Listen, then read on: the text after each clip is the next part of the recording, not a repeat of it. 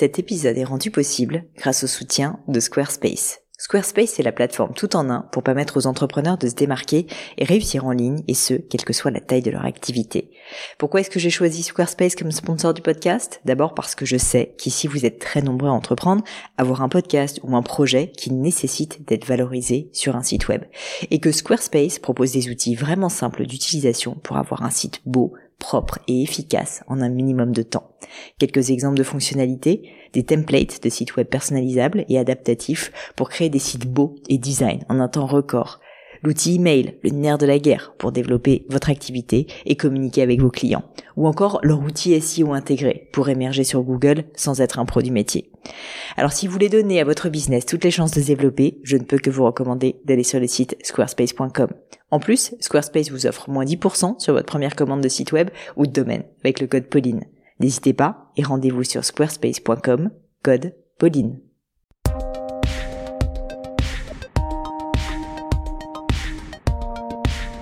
Hello les amis, ici Pauline Legno, j'espère que vous allez bien et bienvenue dans un nouvel épisode et pas des moindres puisque aujourd'hui j'ai l'immense honneur d'accueillir un invité très prestigieux, Hubert Joly.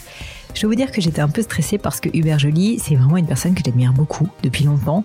Si l'épisode vous a plu, n'hésitez donc pas à aller approfondir les sujets qu'on a abordés ensemble en lisant son livre, son dernier livre, L'entreprise, une affaire de cœur, qui est aussi disponible en anglais, que j'ai dévoré pour ma part et que je vous recommande vivement. Vous pouvez aussi lui envoyer un petit message si l'épisode vous a plu sur LinkedIn où il est actif. Je suis sûre qu'il en sera ravi.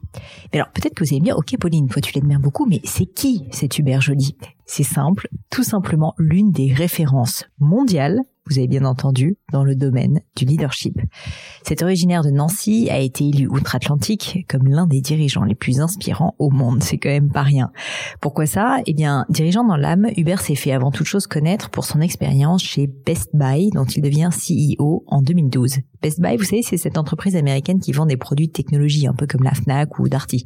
Et à l'époque, Best Buy se porte un peu plus mal, mais Hubert parvient à accomplir un vrai prodige multiplier le cours de la bourse de Best Buy par 10 en à peine 8 ans, alors que tous disaient en plus que l'entreprise allait mourir quand il est arrivé. Dans cet épisode, on a bien sûr parlé de cette formidable aventure, mais aussi et surtout de leadership, de management, d'humain, et de comment trouver, ou plutôt donner, un sens à sa vie. Évidemment, passionnant. Mais je ne vous en dis pas plus et laisse place à ma conversation avec Hubert Joly. Bonjour Hubert. Bonjour Pauline, merci de m'accueillir sur votre podcast. Il est formidable votre podcast. Eh bien, écoutez, euh, je suis extrêmement flattée de vous avoir sur ce podcast, sur ma chaîne YouTube aussi. J'ai mille questions pour vous, Hubert. Franchement, c'est un cauchemar votre parcours parce que je ne sais pas par où commencer. Il y a trop de choses, il y a trop de choses en tant que podcasteuse, mais franchement, c'est, trop. Donc, bah, je vous le dis tout de suite, peut-être qu'on devoir se reparler euh, une deuxième fois. Mais bon, il a fallu quand même commencer quelque part et euh, j'ai voulu remonter un petit peu en arrière. Je suis tombée sur une phrase parce que je vous ai un peu stocké, qui m'a interpellée. Et vous disiez, si je ne me trompe pas, que quand euh, vous étiez euh, enfant, quand vous étiez plus jeune, euh, vous aviez été incité à l'excellence et que vous aviez longtemps confondu performance et perfection. Qu'est-ce que vous vouliez dire par là? C'est lors d'une discussion avec mon ami le frère Samuel qu'on a un peu creusé ça. Il m'avait dit la quête de la perfection Hubert est diabolique. Et en fait, donc, comme beaucoup, j'avais une mère qui euh, placer des espoirs en moi en fait. Hein, et c'était donc toujours plus. On a eu des bonnes conversations. Donc maintenant, elle sait que c'est son problème, c'est pas mon problème. Mais en fait, en, confondant perfection et performance, on essaie d'avoir. Euh, bien sûr, on veut faire bien, mais perfection, ça veut dire qu'il n'y a pas de défaut, que c'est parfait. Et mon ami moine Samuel, évidemment, avait un point de vue religieux là-dessus. Il disait, en fait, c'est l'ange déchu, en fait, qui lui cherchait la perfection, parce qu'il avait besoin de personne. En fait, il pensait qu'il pouvait tout faire par lui-même. Alors, que disait Samuel, le Christ vient nous toucher dans nos imperfections, dans nos, dans nos plus grandes faiblesses, en fait. Et alors, sans rentrer dans le domaine euh, religieux, euh, en fait, les relations humaines, et en particulier l'amour, ne peut exister que si on s'ouvre. En fait, on peut, on peut admirer quelqu'un qui est parfait, mais on peut pas l'aimer, en fait. Et hmm. il y a plein de problèmes avec la perfection, parce qu'évidemment, on n'est pas parfait, donc ça veut dire qu'on va pas s'aimer, parce que comme on n'est pas parfait, on va pas s'aimer. On va pas aimer les autres non plus. Et donc, quand on travaille en équipe, on va voir leurs euh, manquements, parce qu'évidemment, ce sont des êtres humains qui sont dans nos équipes, Et donc, on va être en permanence frustré. Alors que si on accepte qu'on n'est pas parfait, hein, la plus grande sagesse, je crois que c'était Lao Tzu qui le premier l'avait dit, c'est d'accepter de dire je ne sais pas. C'est devenu très facile aujourd'hui de dire je ne sais pas parce que c'est la vérité. Hein, et de dire euh, je m'appelle Hubert et j'ai besoin d'aide. Et ensuite, dans, comme ça, dans une équipe, on va pouvoir, ben voilà, s'aider les uns les autres. Dans le cadre, de, par exemple, du Covid, euh, évidemment, peut-être que vous, Pauline, vous aviez le manuel pour le Covid. Moi, je l'avais pas, donc on est obligé de dire, voilà, on ne sait pas, ben on va devoir euh, résoudre ça ensemble. On va demander de l'aide à des gens qui mm. peuvent nous aider, et puis on va essayer de travailler ça euh, ensemble. Et donc ça libère énormément en fait. Hein, Brené Brown a parlé ben, avec beaucoup de beauté de vulnérabilité. Ça libère énormément parce qu'on va pouvoir travailler ensemble à créer quelque chose et on va on va essayer de faire du mieux qu'on peut. Qui quand on dit quelqu'un bah, j'ai fait de mon mieux, on se dit c'est terrible ça, c'est un c'est un loser en fait j'ai fait de mon mieux. Non, c'est la seule chose qu'on peut faire parce qu'en réalité on ne contrôle pas le résultat. La seule chose qu'on contrôle c'est comment on se comporte et, et les efforts qu'on fait. Et donc pour moi, ça a été une énorme libération, Pauline, de me recaler là-dessus. Bien sûr, il faut performer, mais il faut pas confondre perfection et performance. Voilà. Et peut-être aussi, euh, vous en parlez dans votre livre du fait que le monde est extrêmement incertain. Alors, il l'a peut-être toujours été, mais on a l'impression qu'il l'est de plus en plus et imprévisible. C'est vrai qu'en fait, essayer d'être parfait et d'avoir une route toute tracée dans un monde qui change autant et aussi vite, ça paraît complètement fou presque. Voilà, exactement. Et donc, pour ceux qui n'avaient pas encore euh, franchi le cap. Euh, la crise a été le révélateur en fait, parce que maintenant on est obligé de dire même chose. Back to the office. On ne sait pas comment faire, hein, et donc on est obligé de dire voilà, on va essayer d'imaginer. Et le, moi pendant la crise, moi je suis un éternel optimiste, hein, et pourtant pendant cette crise, j'étais obligé de me dire le monde dans lequel on vit ne marche pas. Hein, on a une crise sanitaire, bien sûr, une crise économique, euh, des crises sociétales, des problèmes raciaux dans beaucoup de pays, des une bombe à retardement environnemental, évidemment des tensions géopolitiques, on le voit encore plus aujourd'hui. Donc il faut le dire, ça ne marche pas.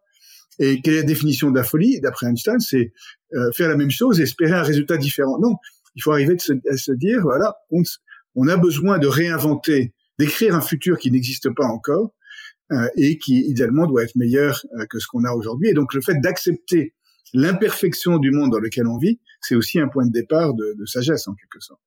Exactement. Et, pour vous, quel a été ce point de départ? Ce que je veux dire, c'est qu'est-ce qui a été l'élément déclencheur, le déclic qui a fait que vous avez eu cette prise de conscience? Alors, il y a eu, euh, puisqu'on est, on est tous leaders, hein, au minimum de notre vie, mais et, d'autre part, tous les leaders sont nés, mais il n'y a aucun d'entre nous qui n'est qui n'est son leader en fait. Voilà. Donc le leadership, c'est un c'est un voyage. Donc pour moi, il y a une étape notamment euh, dans ce voyage qui a été il y a une vingtaine d'années. Euh, par certains côtés, professionnellement, j'avais bien réussi en fait. Hein.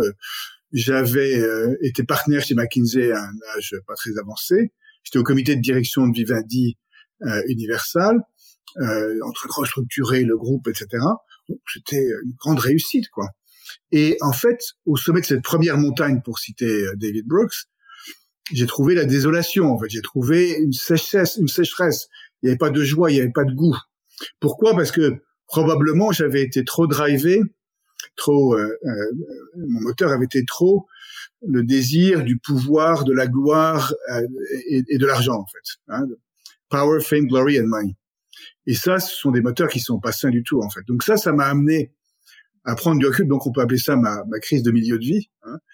Euh, et Ensuite, elle me dit, il faut, que je prenne le temps de revisiter ma vie. Et donc, il se trouve que j'ai euh, fait les exercices spirituels de Saint Ignace de Loyola. Euh, normalement, ça se fait en quatre semaines. Là, ça se, il y avait le diocèse de Vanves qui, de qui euh, le faisait sur deux ans en fait, en temps partiel. En fait, voilà.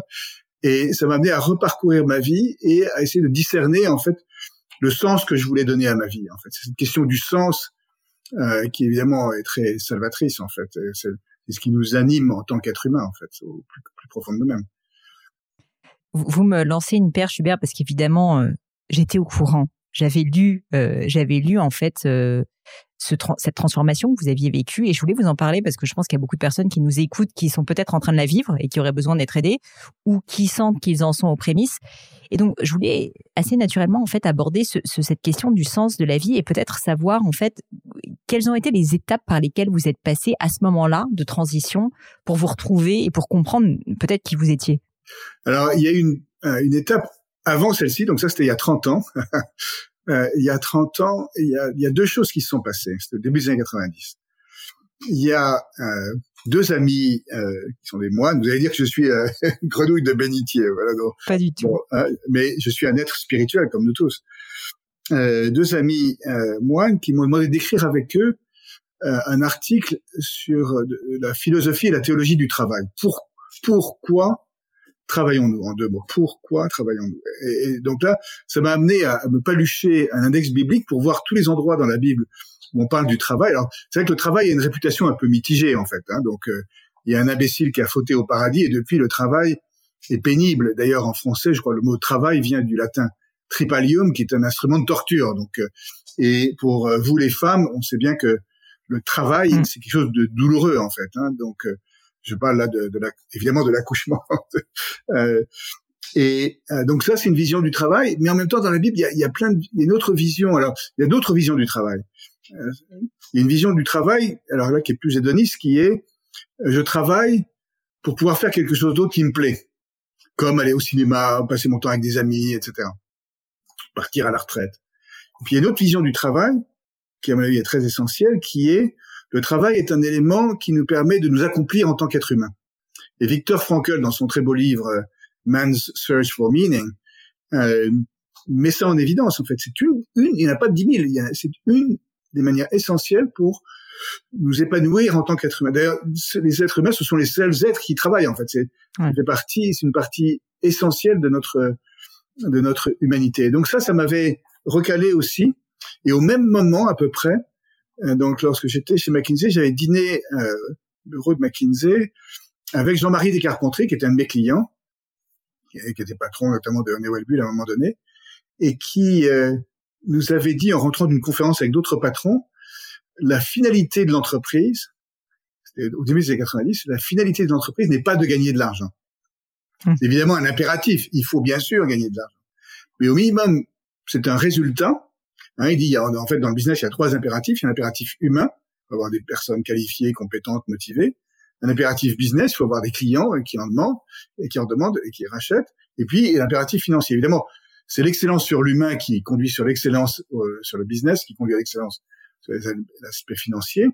Donc c'est un résultat, mais il disait plus fondamentalement la finalité ultime de l'entreprise, c'est probablement lié à quelque chose d'humain en fait. Donc il disait intuitivement, c'est peut-être lié à l'épanouissement des personnes qui touchent l'entreprise. Mais donc déjà, c'était de dire, c'était avant, euh, c'était après Milton Friedman, mais remettons en cause Milton Friedman et avant la déclaration de la Business Roundtable ou la loi Pacte.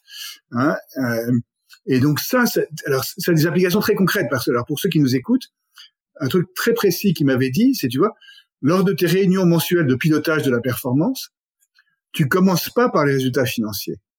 Hmm. Tu termines par les résultats financiers. Si tu commences par les résultats financiers, tu vas passer la totalité de la réunion sur les aspects financiers et tu n'auras pas le temps sur les autres impératifs. Donc commence par l'impératif humain, ensuite l'impératif business et tu termines par l'impératif financier qui et, et, et, et, ton directeur financier va s'assurer que tu vas passer suffisamment de temps là-dessus et tu auras une discussion beaucoup plus riche et puis tu vas t'adresser, tu vas traiter les, moteurs de la performance parce que c'est un peu les résultats financiers, c'est un peu comme si un médecin, si notre médecin s'intéressait uniquement à notre température. ça serait fou. Je préfère qu'il s'intéresse à ma santé en fait. Et donc ça, ça avait été deux moments euh, fondateurs aussi en fait. hein. Il y a des petites euh, petites euh, pierres sur le chemin comme ça. Je voulais, je voulais évoquer justement ce sujet dont vous parlez dans votre livre parce que donc cette question en fait de l'impératif financier d'une entreprise, mais qui est en fait presque un, un, dommage collatéral, enfin positivement. Et, vous expliquez en fait dans le livre, et j'ai trouvé ça très intéressant, que sans être angélique, euh, ça devient une conséquence en fait la réussite financière. Est-ce que vous auriez peut-être un exemple parce que je suis sûre qu'il y a des personnes qui nous écoutent qui vont se dire bon ils sont gentils Pauline et Hubert mais au final tout ça c'est un peu des paroles en l'air. Je crois qu'avec Best Buy si je me trompe pas vous avez une multitude d'exemples à ce sujet. Oui, parce que quand j'ai pris euh, la direction de Best Buy donc en 2012, donc tout le monde pensait qu'on allait mourir, qu'on allait Amazon allait nous tuer.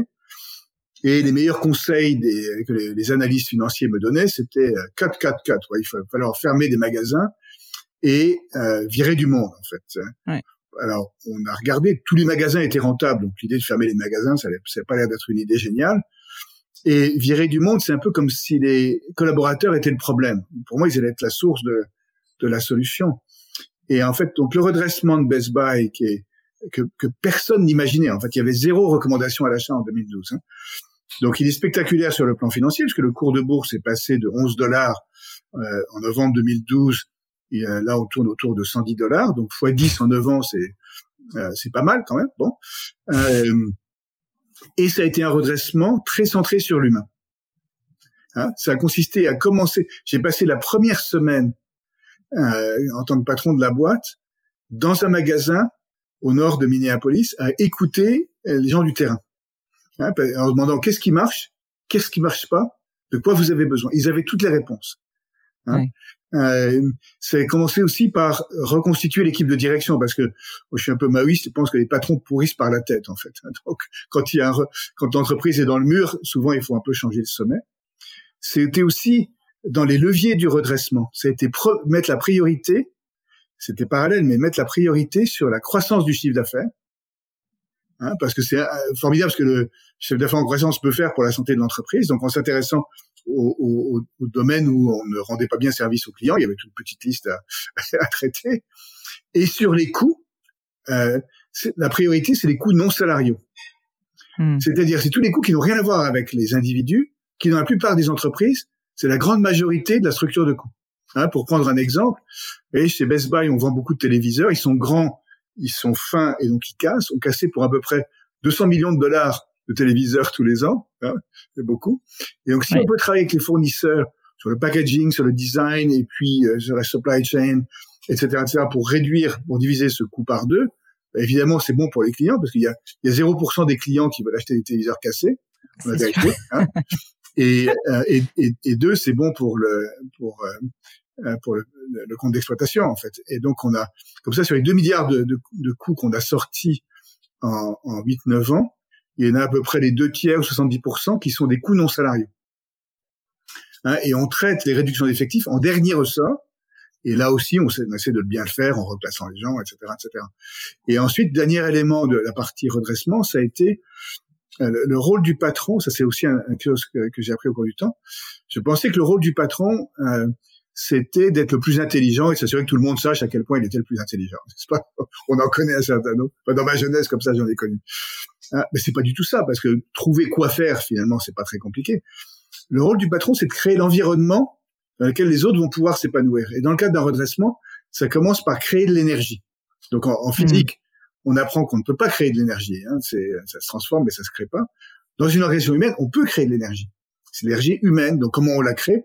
Ben, En co-créant le plan plutôt que de dire aux autres quoi faire, en commençant à le mettre en œuvre pour créer du mouvement, en célébrant les premières victoires, en étant transparent aussi. C'est-à-dire que si et Pauline, vous et moi, on a travaillé sur ce projet, ça n'a pas vraiment marché. Il va falloir qu'on s'y reprenne parce que ça n'a pas marché. Donc euh, voilà, plutôt de, la transparence et de la vulnérabilité. Donc ça, c'est des aspects humains. Et la dernière chose que je dirais sur la deuxième phase du redressement de Best Buy, qui était la phase de croissance, ben on a on a là aussi créé une entreprise très humaine avec un avec une raison d'être, un, un, purpose comme on dit en anglais, qui est de enrichir la vie des gens grâce à la technologie. Donc on a dit on n'est pas en fait un, un détaillant, on est une boîte qui est là pour enrichir la vie des gens dans la technologie et on a créé un environnement humain qui a permis de libérer cette magie humaine et c'est ça qui a créé les résultats.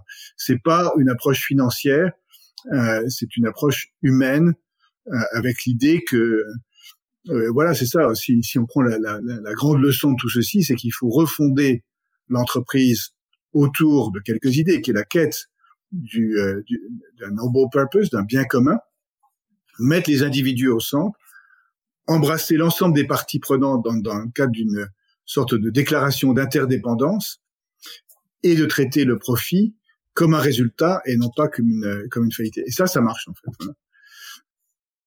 Vous en êtes, vous en êtes euh, l'exemple euh, flagrant.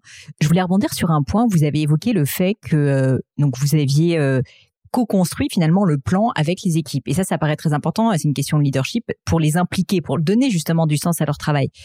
Et pourtant, je voulais vous poser la question parce que je pense qu'il y a beaucoup de, dirigeants d'entreprise, de managers qui nous écoutent, qui parfois disent oui, mais si je connais la bonne réponse, je sais ce qu'il faut faire. Là, ils me disent quelque chose, on va dans le mur, je sais que ça, ça va pas fonctionner. Est-ce qu'il faut résister en fait à cette euh, à cette envie de de, de faire accélérer peut-être les équipes ou, ou de les faire dévier euh, d'un chemin qu'on pense pas être le bon? Ben, Je vais rendre des choses très très concrètes en fait. Euh, avant de prendre mes fonctions à la tête de Best Buy, comme tout le monde pensait que c'était une boîte qui allait mourir, j'ai quand même pris le temps de voir si c'était un truc qui pouvait que je le fais. en fait. Voilà, ça.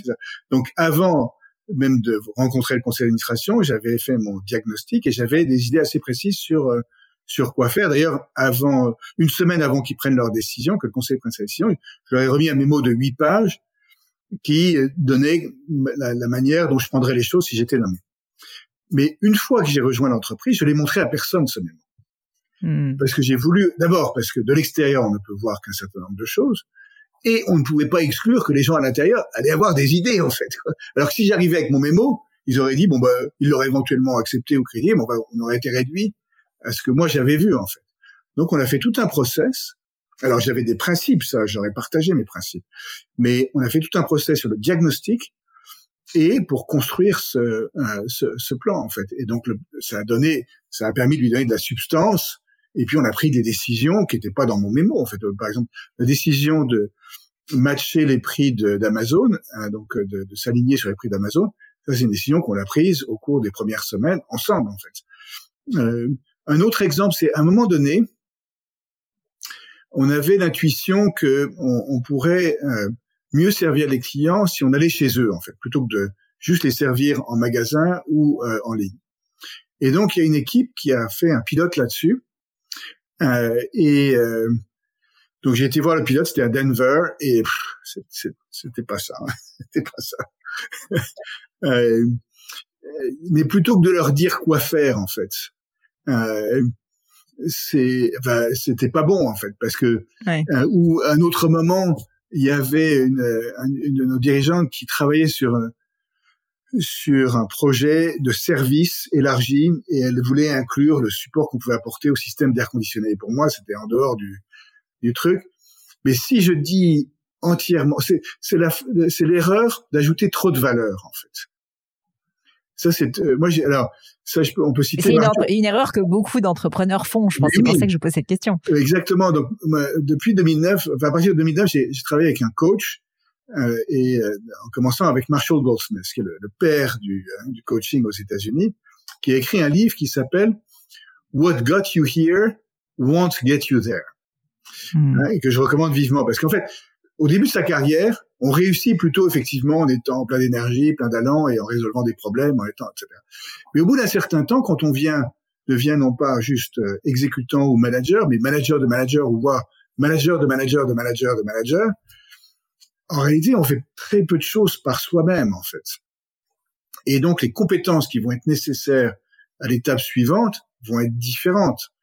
Et donc, Marshall, dans ce livre, a listé les, les, les 20 erreurs que font les dirigeants qui réussissent en fait. Hein? Et alors quand j'ai commencé à travailler avec Marshall, moi j'en faisais 13 sur les 20. Donc et euh, une des erreurs, c'est adding, to, adding too much value. Vous avez une équipe qui vient vous voir, et ils ont travaillé, ils sont motivés, ils ont fait de leur mieux, etc., etc. Et vous, évidemment, vous êtes en réunion, donc il faut que vous ajoutiez de la valeur. Hein et donc vous allez leur demander de corriger ça, faire ça, et si on pensait à ça vous allez leur dire quoi faire, et ils partent, mais ils sont démobilisés, etc., etc. Alors, si c'est pas en lien avec la stratégie ou avec les valeurs de l'entreprise, ça c'est votre rôle. Mais sur le exactement le quoi et le comment, il vaut mieux en fait. En fait, les, les, meilleures décisions, c'est qui je mets en charge du sujet hmm. hein, et comment je crée un environnement autour de cette personne pour qu'elle puisse nous donner le meilleur résultat possible. C'est ça la bonne recette une leçon que je, vais mettre beaucoup de temps à réussir à appliquer. Et je suis c'est super euh, dur, Pauline, c'est super dur parce que vous, vous êtes très intelligente. Donc vous voyez, vous savez que peut-être vous pourriez faire mieux. Donc c'est super dur. Donc petit conseil pratique que m'avait donné Marshall. Bah En réunion, attends 7 secondes avant de dire quelque chose et demande-toi, is it worth it? Est-ce que ça vaut la peine?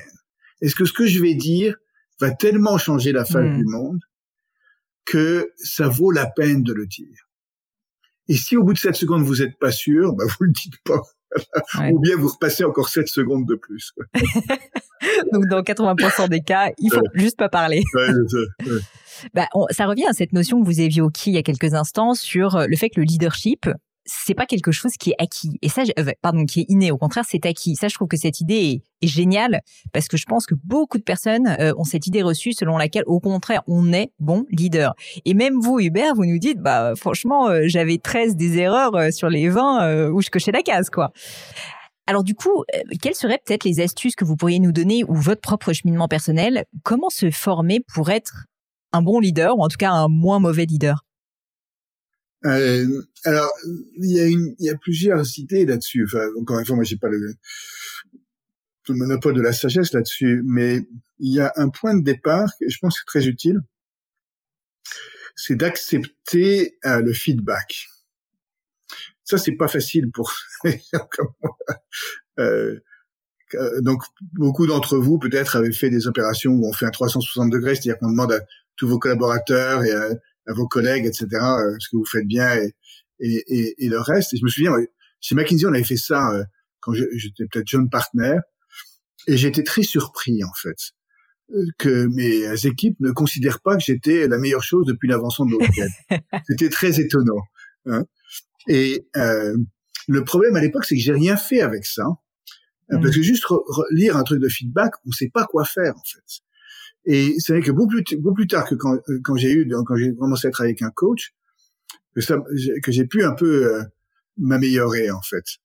Parce que sinon, quand j'ai reçu le 360 degrés, je me disais mais qui a dit ça? Hmm. Quel est leur problème à eux? Hein? Et euh, là où Marshall m'a vachement aidé, c'est qu'il m'a dit, il m'a fait comprendre ce que c'était que le feed forward. Et donc, ce qu'il m'a dit en, en, en, recevant le, le retour des équipes, il m'a d'abord donné un premier papier avec toutes les choses que les équipes pensaient que je faisais bien. Il m'a dit, prends le temps de digérer, d'apprécier. hein. Demain, je t'enverrai d'autres papiers, mais aujourd'hui, c'est ce papier. Et ensuite, il y avait le deuxième papier qui était des autres choses, et il m'a dit, tu as besoin de rien faire à propos de ces sujets-là. Hein, parce qu'il n'y a aucune loi au monde qui dit que tu dois faire, euh, en plus, qui dit que ces personnes ont raison. En fait, on n'en sait rien. Euh, mais en revanche, toi, tu peux décider s'il y a des domaines où tu aimerais bien devenir meilleur, t'améliorer. Alors là, ça devient un sujet complètement différent, parce qu'en tennis, j'essaye, ça fait dix ans, d'améliorer mon coup droit. Hein bon ben voilà, il y a toujours quelques... D'ailleurs, demandez à vos collaborateurs, est-ce qu'il y a des domaines sur lesquels ils voudraient s'améliorer? Et s'il y en a un qui dit, non, moi c'est bon, il y a, tout va bien, etc., vous pouvez lui demander de voir peut-être s'il pourrait travailler sur l'humilité. Ça pourrait être un sujet pour mmh. lui. Hein voilà. Euh, et, et, et, donc le process avec Marshall, donc quand je suis arrivé à la tête de Best Buy, au bout de trois mois, j'ai dit à mon équipe, voilà, bah, ce redressement, euh, on peut se mettre d'accord, ça va être difficile. La raison pour laquelle on sait que ça va être difficile, c'est que tout le monde pense qu'on va mourir. Donc a priori, ça va pas être facile. Les choses sont claires. Hein et donc ça va vouloir dire que chacun d'entre nous, on va avoir besoin d'être le meilleur leader possible. Ça m'inclut moi. Et alors donc j'ai ce coach, Marshall, qui va venir vous voir. donc si vous pouvez passer une demi-heure avec lui, lui dire euh, ce que vous avez euh, en tête, et ensuite, donc Marshall m'a donné ça, etc. Et je suis revenu vers l'équipe en disant merci pour tout le temps que vous avez passé avec Marshall et tout ce qu'il a pu lui dire. Merci pour tout le, feedback encourageant. Et alors, par ailleurs, j'ai décidé, et c'est beaucoup plus positif, j'ai décidé de travailler sur trois points. Numéro un, numéro deux, numéro trois. Alors, la première fois que j'ai fait ça, c'est super dur, hein, parce que le perfectionniste était toujours là, en fait. Donc, de dire devant mon équipe, que j'ai décidé, tu plaisantes, non, c'est parce qu'on t'a dit que tu avais des problèmes, donc euh, hein, de travailler sur ces trois points-là. Et ensuite, j'aurais dit, voilà, je vais venir vous voir individuellement et je vais vous demander des conseils sur comment je peux m'améliorer sur ces trois points-là. Et dans trois, quatre mois, je reviendrai vous voir et je vous demanderai si j'ai fait des progrès, si vous avez de nouveaux conseils à me donner. Eh bien, ça, euh, la première fois que ça c'est super dur, mais si ça devient une routine, ça devient super positif. D'ailleurs, Pauline, si un jour vous croisez euh, Cory Barry, ma successrice chez, chez Best Buy, ou quelqu'un de Best Buy, vous leur demandez, alors, et vous, sur, sur quoi vous travaillez? Ils vont dire, ah bah moi, numéro un, numéro 2, numéro 3, et elles vont vous demander si vous avez des conseils pour eux. Et à ce moment-là, ça devient super positif. Euh, le fait que j'ai un coach a encouragé mes collaborateurs à avoir un coach, on se met dans une dynamique euh, euh positive. Et à ce moment-là, bah, c'est comme ça qu'on développe les différentes compétences et comportements de, de leadership et, euh, et, qui vont varier en fonction des, des circonstances, des phases. Dans la phase, première phase du redressement de Best Buy, il y avait un nombre de compétences nécessaires. Il fallait être rigoureux, il fallait pas faire trop d'erreurs, etc. Dans la deuxième phase, qui était la phase de croissance, ben non, là, il fallait libérer, il fallait faire des erreurs, etc. Donc, c'est deux modes de leadership différents euh, et aux différents stades de sa carrière, et puis dans les contextes, si vous êtes en Chine ou aux États-Unis, c'est pas tout à fait, etc., etc. Bah, je dois dire que ce que je trouve vraiment particulièrement intéressant dans ce que vous dites, c'est que bon, j'ai compris le, ce que, si je reformule, le, le, feedback est un outil pour devenir un meilleur leader parce qu'en fait, on va essayer de travailler sur soi, mais une démarche proactive où c'est pas juste qu'on prend du feedback, mais on, on va jusqu'au bout des choses, on appuie vraiment là où ça fait mal pour comprendre et pour s'améliorer. Et puis encore mieux, vous le vous en faites quelque chose à grande échelle parce qu'en plus, comme vous êtes, vous en montrez l'exemplarité à votre équipe, ça devient quelque chose de presque culturel, quoi. Oui, et alors la grosse différence, le feedback, c'est ce qui s'est passé. Je peux pas changer le passé. Je peux pas changer. Mais feed forward, c'est qu'est-ce que je vais faire, euh, qu'est-ce que je vais essayer de faire à l'avenir. Et d'ailleurs, autre idée, en étant gentil avec moi-même et avec les autres. Hein, donc, un des, une des pratiques que euh, Marshall euh, encourage ses clients à adopter, c'est, alors ça peut être tous les soirs ou toutes les semaines ou tous les mois, ça c'est en, en fonction du degré d'ailleurs, c'est de se demander en fonction des objectifs qui sont importants pour moi, est-ce que aujourd'hui ou cette semaine ou ce mois-ci, j'ai fait de mon mieux sur ce sujet-là. Mm.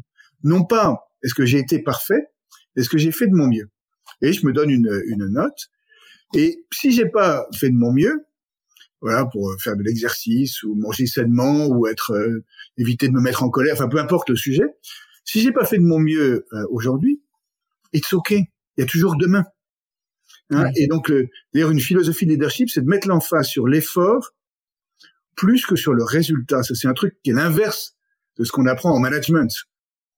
Et pourtant, c'est une pensée extrêmement euh, profonde.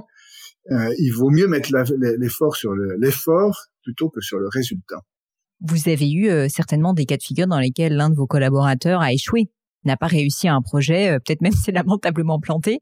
J'imagine que dans ce genre de cas, justement, mettre le focus sur l'effort, sur le fait qu'il a fait de son mieux malgré l'échec, peut aider aussi la personne à prendre plus le feedback et à bah, essayer de faire mieux la prochaine fois. À quel moment est-ce qu'en fait on est quand même obligé de dire bon bah bon le résultat n'étant pas là, euh, tu fais de ton mieux, mais t'es peut-être plus la bonne personne? Oui, alors euh, là il faut en, parler.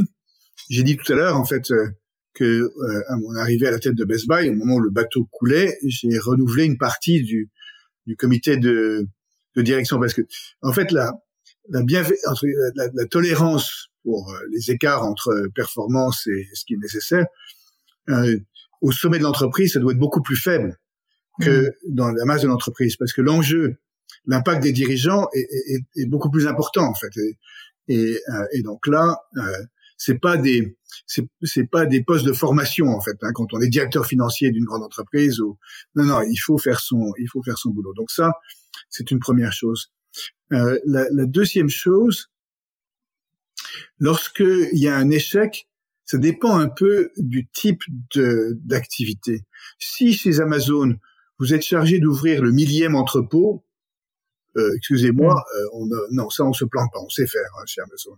Ou bien euh, si euh, chez Best Buy, mon directeur, ma directrice financière ou la responsable des relations investisseurs euh, oublie d'appuyer sur le bouton de pour le, le, le communiqué de presse d'annonce des résultats à 6 heures du matin, là, le jour où on annonce.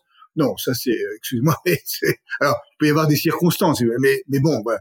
En revanche, si on échoue euh, dans le cas d'une innovation, là c'est complètement différent. Hmm. Hein, en fait, il faut tirer les conséquences, il faut apprendre de ça. Hein, c'est euh, Thomas Edison qui disait j'ai pas échoué, j'ai trouvé dix mille manières qui marchaient pas. Hein, donc euh, ça c'est c'est euh, c'est complètement différent. Et puis ensuite il y a la performance et puis ensuite les comportements. Une grande question dans les entreprises, c'est pendant combien de temps je tolère un dirigeant ou un manager, un leader qui est qui livre des résultats très probants, mais qui a un comportement inacceptable au regard des valeurs de l'entreprise?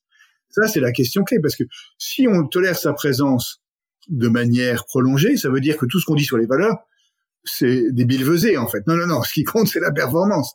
Et, et, là, il faut confronter, en fait, les, les, personnes en leur disant, tu es bien au courant des valeurs sur lesquelles on s'est mis d'accord. Hein Donc, mmh. euh, c'est euh, c'est un choix que tu fais de ne pas les respecter. Et si la personne dit, moi, c'est non, je suis comme ça, c'est comme ça que je dirige, on peut leur demander, c'est dans ton ADN en fait, comme ça tu es un salopard, c'est quelque chose que tu fais.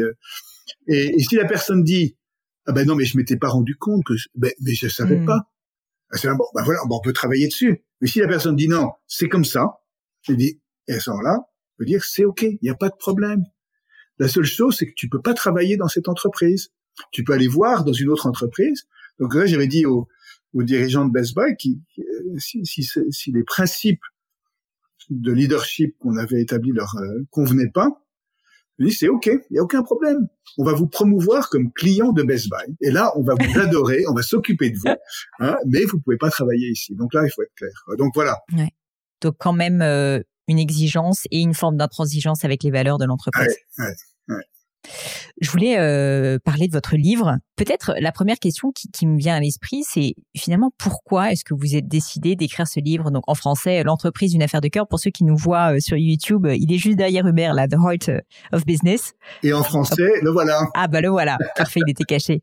Pourquoi est-ce qu'à un moment donné vous dites ok euh, bah, tout ce que j'ai appris avec Best Buy avec toutes ces expériences parce que des, des, des expériences professionnelles vous en avez eu quand même un paquet maintenant pourquoi est-ce que vous avez voulu en faire un livre? Alors j'avais euh, j'avais ça en tête depuis euh, pas mal de temps, mais tant que j'étais patron, j'avais pas le temps en fait. Hmm. euh, la, la, conviction, c'était que beaucoup de choses que j'ai apprises euh, à l'école, vous et moi on a fait une très belle école de, de la banlieue sud-ouest de Paris, que j'avais appris à l'école ou chez McKinsey ou dans les premières années de ma vie professionnelle, étaient soit faux, soit incomplets, soit dépassés. Hmm. et que aujourd'hui euh, on a il y, a un besoin urgent de refonder l'entreprise et le système économique autour du sens et de l'humanité et du bien commun. Euh, et que comme au cours de ma carrière j'avais beaucoup appris là-dessus je suis pas celui qui sait le plus mais j'avais beaucoup appris. Et comme euh, le succès du redressement de le, succès inouï du redressement de Best euh, me donnait une certaine crédibilité. Donc quand on j'aimais les idées qu'il y a dans le livre. On dit, on dit pas qu'est-ce qu'il fumait, en fait. C'est pas ça, non. Non, non, il y a une crédibilité. Et donc, j'ai senti que c'était quelque chose que je devais faire, de partager cette architecture, cette pensée sur euh, cette refondation de, de l'entreprise, et aussi des tas de conseils pratiques. Ce livre, c'est un manuel, en fait. Euh, euh, de pratiques pour tous ceux d'entre nous, et il y en a beaucoup, en fait, qui ont à cœur de euh, progresser sur ce chemin, en fait, hein, de, faire le bien, do well by doing good, euh, mais qui trouve que c'est pas facile en fait. Et donc euh, c'est euh, en français la bande là que Plomb a mis sur le livre, c'est manuel pour révolutionner l'entreprise, parce que c'est plein d'exemples concrets d'histoires et de, de, conseils très pratiques. Et, et, donc ça correspond au propre sens que je souhaite donner à, à ma vie aujourd'hui, hein, qui est d'aider la prochaine génération de leaders à bah, être la meilleure version d'eux-mêmes et à aider à traiter les petits problèmes auxquels la planète est confrontée. En fait, voilà. J'allais vous demander justement quel était euh, finalement à vous votre but maintenant, votre sens, parce que vous parlez énormément dans le livre euh, que j'ai lu euh, avec énormément de plaisir. Euh, bah finalement, c'est ça, de ce sens au travail, du fait qu'il y a une perte de sens et que c'est ça, qui, et qu'en fait cette perte de sens d'ailleurs, elle nuit à la productivité, enfin au résultat de l'entreprise. Et vous, vous avez fait ce travail sur vous-même. Est-ce que vous pourriez nous, parler de ce cheminement Parce que vous n'avez pas toujours eu de sens de votre travail, vous en parlez dans le livre. comment est-ce que vous l'avez acquis? Oui, euh, avec mes étudiants à Harvard, on traite, on, aborde ces questions-là et c'est tout un travail en fait d'essayer de discerner et de définir le sens qu'on veut donner à notre vie. Donc il faut être patient en fait. Il faut en permanence revenir sur cette question, essayer de discerner. Et encore une fois, il y a des moyens. Donc, j'ai parlé des exercices spirituels ignatiens, mais il y a d'autres moyens. Il y a la méditation, il y a le yoga, il y a, il y a tout un ensemble de, de choses. Il y a des, des amis, des, enfin, il y a tout euh, un ensemble de manières, mais c'est quelque chose sur lequel il faut rester avec cette question euh, pour pouvoir, ben, effectivement, ben, on est comme on est le capitaine de notre âme. Euh, il y a, il euh, à un moment donné, j'étais dans l'industrie du voyage. Un jour, il y a un pilote d'avion au-dessus de l'Atlantique qui prend le micro et qui annonce aux passagers qu'il a des bonnes et des mauvaises nouvelles. Il dit la, la bonne nouvelle, c'est qu'on est très en avance sur l'horaire. La mauvaise nouvelle, c'est que j'ai aucune idée où on est hein, et où on va. Voilà. Donc effectivement, si on ne sait pas où on va, on n'a aucune chance d'y arriver en fait. Euh, et donc, au cours du temps, euh, à travers cette, cette, euh, cette période de réflexion, de méditation, etc., j'ai défini mon, le sens que je souhaite donner à ma vie comme étant il faut que je cherche les mots en français parce que sinon c'est en anglais. Bon, vous pouvez le dire essayer, en anglais. Essayer de de d'avoir une influence positive sur les gens autour de moi, pas à 10 000 km, juste autour de moi, et utiliser la plateforme que j'ai pour faire du bien dans le monde. Donc c'est ça la, le fil euh, conducteur. Alors c'est flexible. Euh, parce que quand j'étais chez Best Buy, bah, c'était utiliser la plateforme Best Buy pour faire que les collaborateurs, euh, bah, effectivement, soient heureux dans l'entreprise, que les clients soient heureux, que les partenaires, on travaille bien avec eux, que la communauté, les communautés dans lesquelles on soit, et que les actionnaires soient heureux, etc. Et euh, donc aujourd'hui, euh, j'ai défini cette plateforme et ce, cette, ce bien faire dans le monde comme étant justement aider la prochaine génération de leaders à euh, devenir la meilleure version d'eux-mêmes qu'ils puissent être et à, à, faire du bien là où ils sont en fait. Et donc c'est pour ça que j'ai écrit ce bouquin. C'est pour ça que je suis prof à, à, Harvard. C'est pour ça que j'ai financé cette chaire à HEC sur la quête du sens en entreprise. C'est pour ça que avec ma femme, je coach et je mentor des, des PDG, des dirigeants d'entreprise. Voilà, tout, tout ça est aligné autour de. Donc, même si je suis plus PDG aujourd'hui, je travaille autant que quand j'étais PDG. Mais c'est une, source euh, de, de joie. C'est une source de joie, quand même. Puisque le travail est justement aussi une source de joie. Comme vous nous l'expliquez très bien. Les critères, en fait, pour décider ce que je fais, j'en ai trois, en fait. Je veux que je fais soit meaningful, donc ait du sens, impactful, donc que je puisse avoir un impact, et joyful, qui est de la joie. Hmm. Siffler en travaillant. Ça, c'est très important, en fait, que euh, vous dites que vous avez des critères. Donc, je peux imaginer que vous y avez mûrement réfléchi. Euh, parce que savoir dire oui ou non, surtout quand on est très sollicité comme vous, euh, à ma petite échelle, je me reconnais aussi, c'est en fait extrêmement important parce que sinon, on sait plus où on va. En fait, on va à droite, à gauche, on se laisse porter par les autres. Est-ce que vous pourriez m'expliquer comment vous avez déterminé ces critères et peut-être combien de temps vous avez mis euh, à les élaborer? Parce que j'imagine qu'ils sont pas anodins ben c'est tout, une, tout un cheminement. Il faut toujours y revenir parce qu'il y a, il y a toujours des risques de, de s'échapper. Je vous ai dit tout à l'heure que euh, quand dans ma vie j'étais motivé par euh, power, fame, glory or money, ça n'allait pas bien en fait. Et à un moment donné d'ailleurs de ma vie professionnelle, en une bonne vingtaine d'années, en fait vers 2000, euh, je travaillais chez Vivendi Universal, j'étais patron de la division jeux vidéo. Et à un moment donné, je me suis porté volontaire pour gérer l'intégration entre Vivendi et Universal, après l'acquisition d'Universal par euh, Vivendi.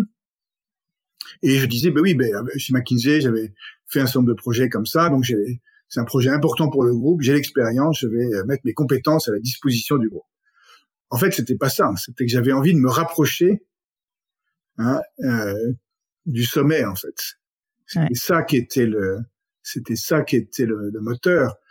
Euh, et heureusement, j'ai été puni parce qu'il n'y avait aucune synergie entre Vivendi et Universal, et on sait tous comment cette opération s'est terminée. Et donc, euh, les, les 18 mois que j'ai passés dans cette fonction n'ont eu aucun intérêt, aucune joie pour le, pour le coup. Ce qui est très important, en fait, c'est quand, quand on écoute, quand on se dit quelque chose, c'est de se demander si la voix que j'entends en moi, c'est ma voix ou la voix de quelqu'un d'autre. Hmm. Hein, un, un, autre moment dans ma carrière, quand j'étais patron de Best Buy, on m'avait approché pour euh, diriger une, une, entreprise dont le chiffre d'affaires était un peu plus élevé. Et euh, je vais pas donner le nom parce que ça n'a pas beaucoup d'importance. Euh, mais on me faisait miroiter à quel point c'était important, etc., etc. Et euh, que c'était plus gros. Plus, hein. Et j'avais travaillé à ce moment-là, c'était la voix de ma mère en fait, ça. Qu'il faut mmh. que je fasse toujours plus.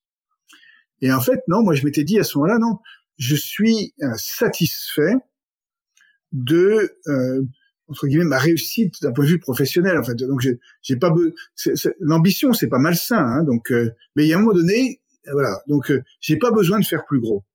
Donc mes critères, c'est à ce moment-là que je les ai cristallisés. Hmm. Je veux faire quelque chose qui soit meaningful, impactful et joyful. Et donc j'ai comparé cette opportunité avec le fait de continuer chez Best Buy et il n'y avait pas photo.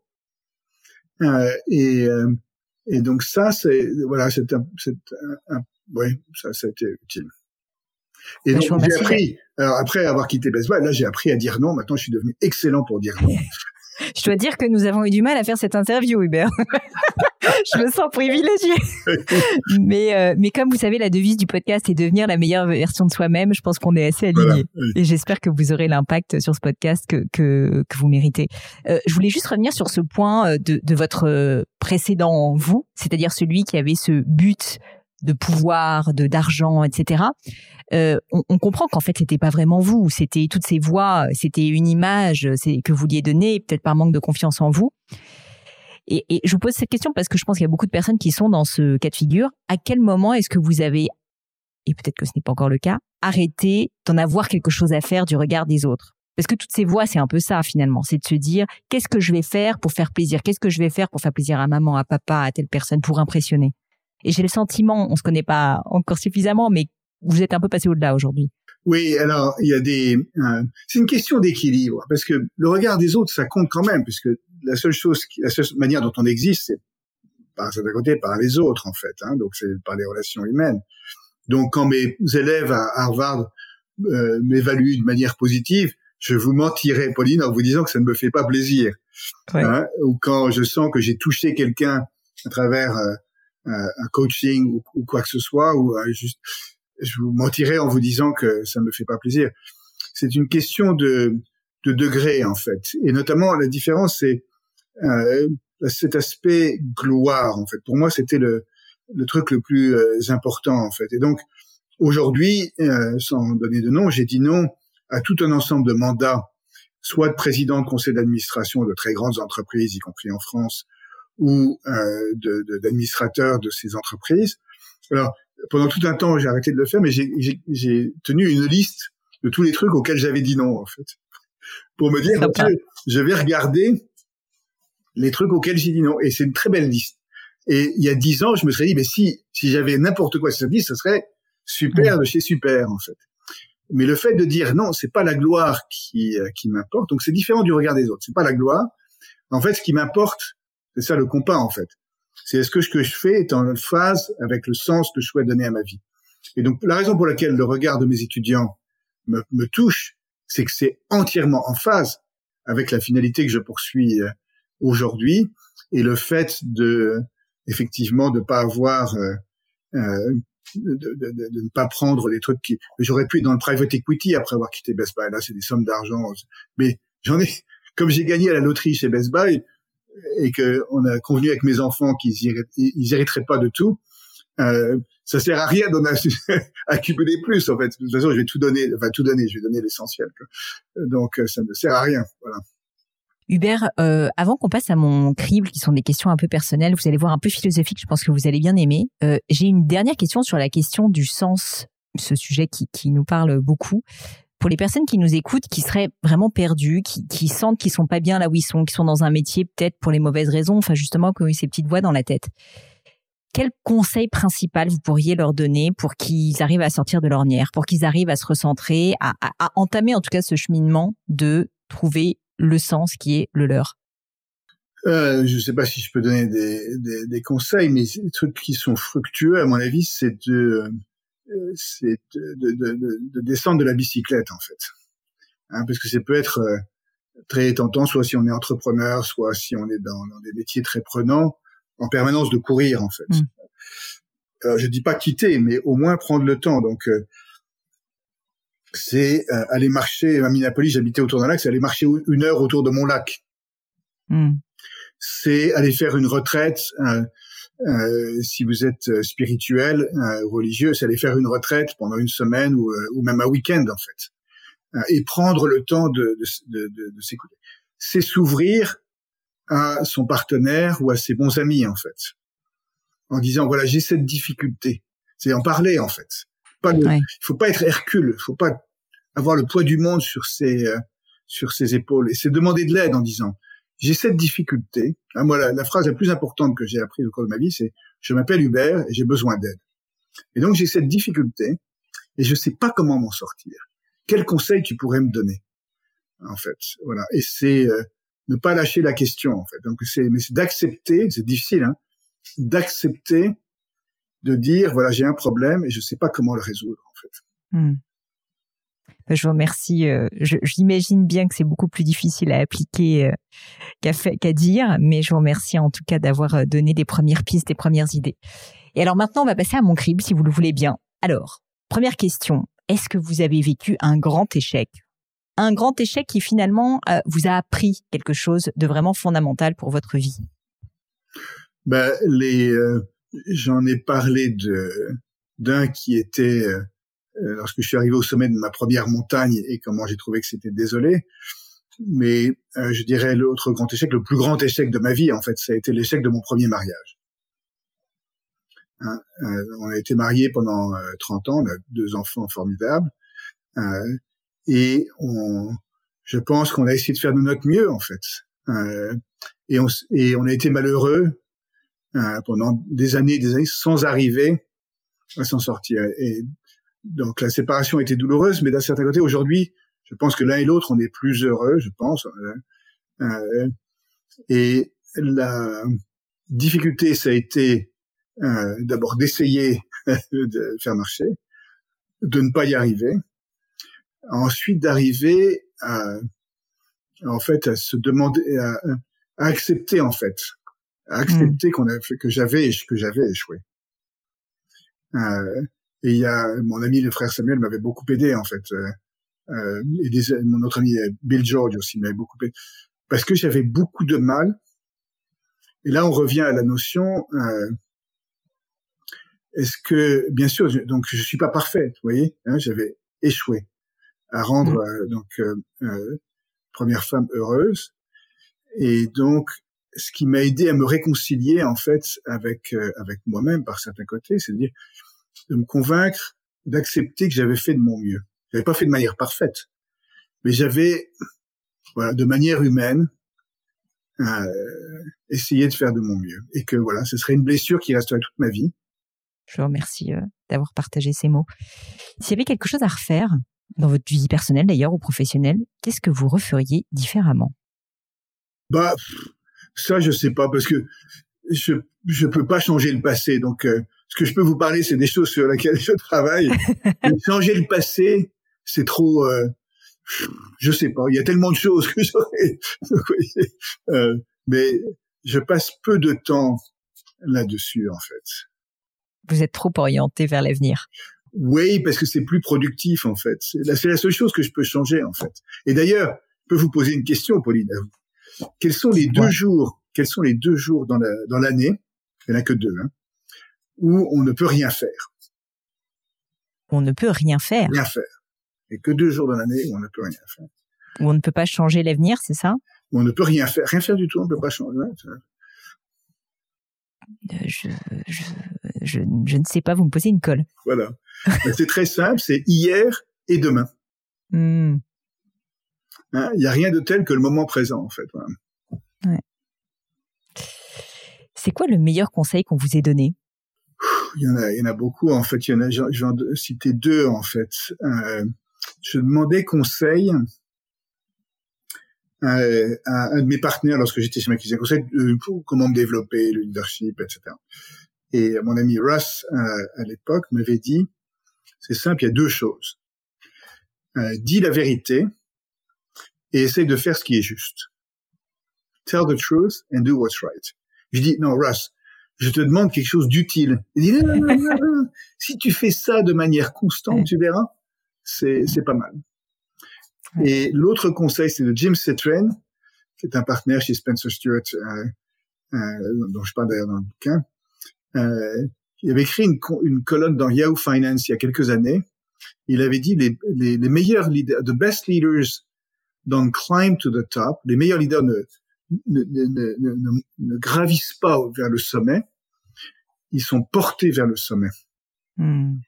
Donc c'est pas l'arrivisme qui va euh, aider, c'est et c'est là où je suis, d'essayer de faire le meilleur boulot que je puis, d'essayer le meilleur que je puisse être là où je suis.